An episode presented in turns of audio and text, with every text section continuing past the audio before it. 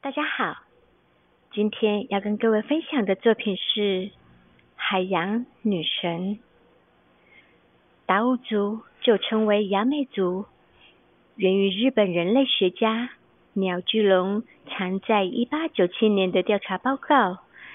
他在报告中将兰屿称为雅美岛，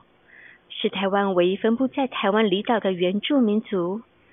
分布于台湾本岛。东南外海的蓝屿上，人口约四千余人，